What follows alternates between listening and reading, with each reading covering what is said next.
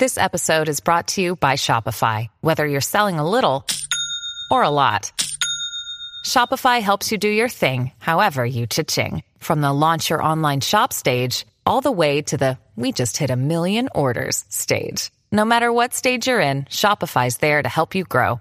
Sign up for a $1 per month trial period at shopify.com slash special offer, all lowercase.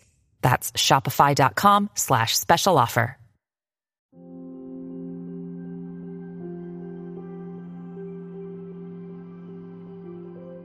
中华文化博大精深，在漫长的历史长河中，无数先人结合自身的认知与现实的实践，总结出了不少短小而又精悍的俗语。这些俗语有的不过寥寥数字，可如果我们能够去深入解读一番，就不难通过简略的字句去领悟那些真实而又深刻的哲理。古人对事物的看法和认知，往往通过事物所呈现出来的表象去做总结的。这些总结出来的结论，最后通过一代又一代人的改善，逐渐成为符合科学逻辑的真理，为后世解决各种问题时，也提供了不少多得的经验和智慧。古人认为。人的命数是可以通过斟酌面相来窥区出来的，而每个人的面相又是因人而异，所以观摩之法也是截然不同。于是，男看鼻子，女看嘴，一生富贵少是非的俗语便诞生了。从字面上去理解，那就是男人看命要看鼻。女人看命要看嘴，看他们到底是不是富贵命，从鼻子和嘴巴便可一目了然。可古人所言真就那么有道理吗？即便放到今日，这句话又是否适用于我们呢？那么话不多说，今日咱们便不妨逐一分析一下，看看古人所言究竟是无稽之谈。还是真正的智慧之谈。一，难看鼻子有何讲究？从外貌来分析一个人的运势，这种说法多少会让人觉得有些神乎其神。这种以貌取人的理论，本质上并没有任何科学依据可以用来支撑，特别是在强调逻辑性的现代，这种说法自然也就很难让人所信服。然而，存在既有价值，古人所总结出来的方法也不全然都是不可信的。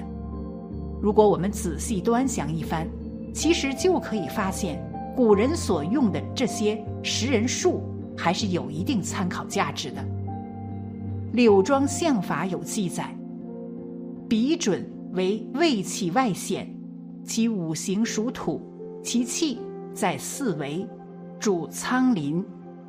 仓廪在古代通常泛指储藏粮食的地方，竟是不同于往日。在古时，粮食就等同于财富，余粮的富足也就代表着生活状态的安稳。而在面相学看来，鼻子和仓廪的意义，作为五官五岳之首，鼻子也掌管着两个宫位：一则吉恶宫，二则财帛宫。上半部分是极恶宫，代表健康和运势；下半部分是财帛宫，顾名思义，跟一个人的财富相关。所以民间传说，鼻主苍廪，问富在鼻，通过鼻子来观人富贵，说的就是这个道理。其次，再从健康角度来讲，鼻子。至于生命的重要性，同样也是不言而喻的。医学上有一句话叫做：“鼻子是身体的第一道屏障。”观察一个人的鼻子，我们就能观察出一个人的身体状态。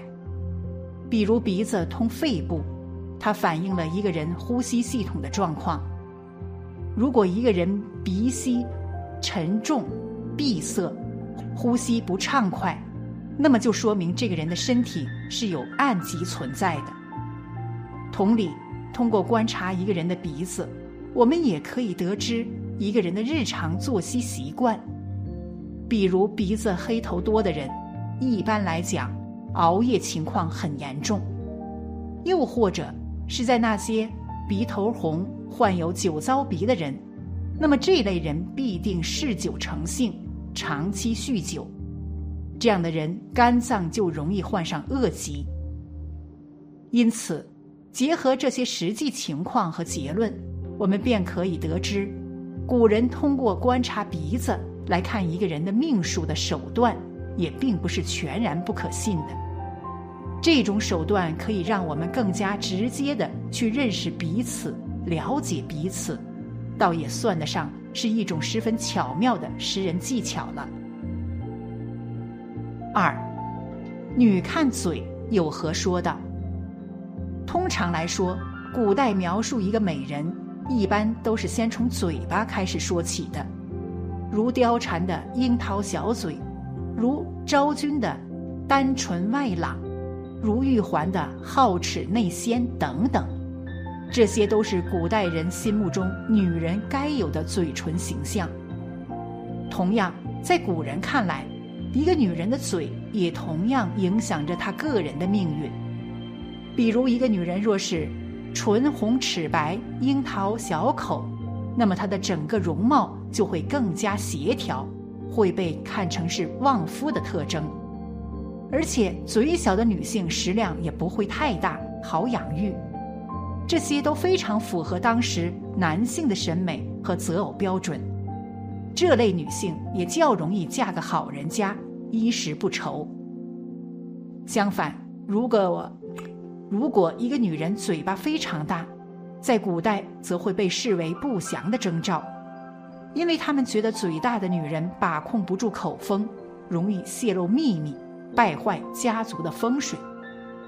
因此，在当时，这种女人很不受男性待见，且很难收获好姻缘。生活比较辛苦，那么古人这种对女性长相的偏见，又是否值得我们去借鉴呢？答案当然是不值得。相由心生有一定的道理，但勤奋才是富贵的根本。如果说男人的看鼻之术尚且有可取之处的话，那么古人对于女性的鉴定之法，则带有明显的偏见和不尊重人的态度。有道是：“金无足赤，人无完人。”每个人都无法左右自己的样貌，也不可能获得所有人的喜欢和认同。而这种容貌上的差别，同样不能作为我们去判断一个人命运好坏的参照点，更不能被当成是用来讥讽、挤兑对方的笑柄存在。即便在现代，那些外貌俊美。先天条件优异的人，确实能够享受一定的优待，比如生活中一些依靠自己的美貌成功嫁入豪门的女性。只是这种单纯依靠青春美貌换来的美丽人生，并不那么可靠，因为人总有年老色衰的时候。倘若自己美丽不复存在，那么自己是否还能拥有这样的生活，就不得而知了。而一些长相普通却懂得经营自己、磨练自己、精进自己的女性，即便是美丽散去，也不担心被抛弃，因为她们的幸福生活靠自己去获得，无需看人脸色。所以说，美丽的皮囊只能算作是你的天赋，因为长相再出众，也注定只能锦上添花，唯有自己。具备足够的实力，才是决定自己命运的好坏、成就高低的决定因素。当自己彻底认识到这一点的时候，你也照样可以活出不一样的精彩。男看鼻子，女看嘴，一生富贵少是非。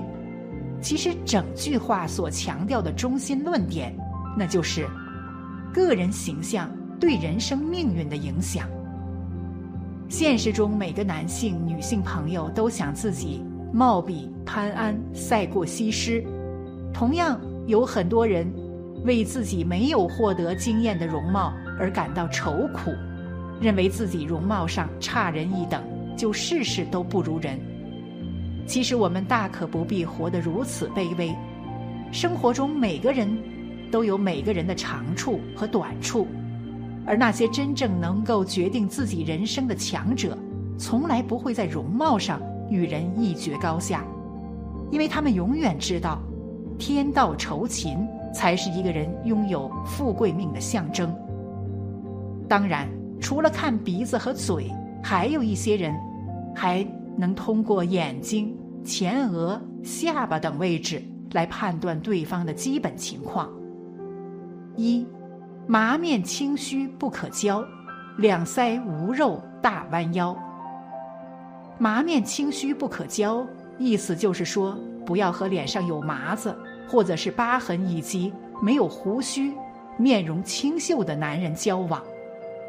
脸上疤痕累累的人，一般做事情都狠辣果决，脾气火爆；而那些无胡须之人，更是被认为是比较阴险、心机重、城府深，喜欢在背后算计别人。二。女子两拳高，杀夫不用刀。在古人看来，那些颧骨高的女性，爱掌权且事业心强，是典型的女强人面相。在那个女子无才便是德的年代，女子是绝对不可以超过男性的。而一旦女子脸上有颧骨高的特征，那么可能对夫家会有不好的征兆。严重的还会影响家中的运势。其实这样的说法更多的则是男权主义的作祟。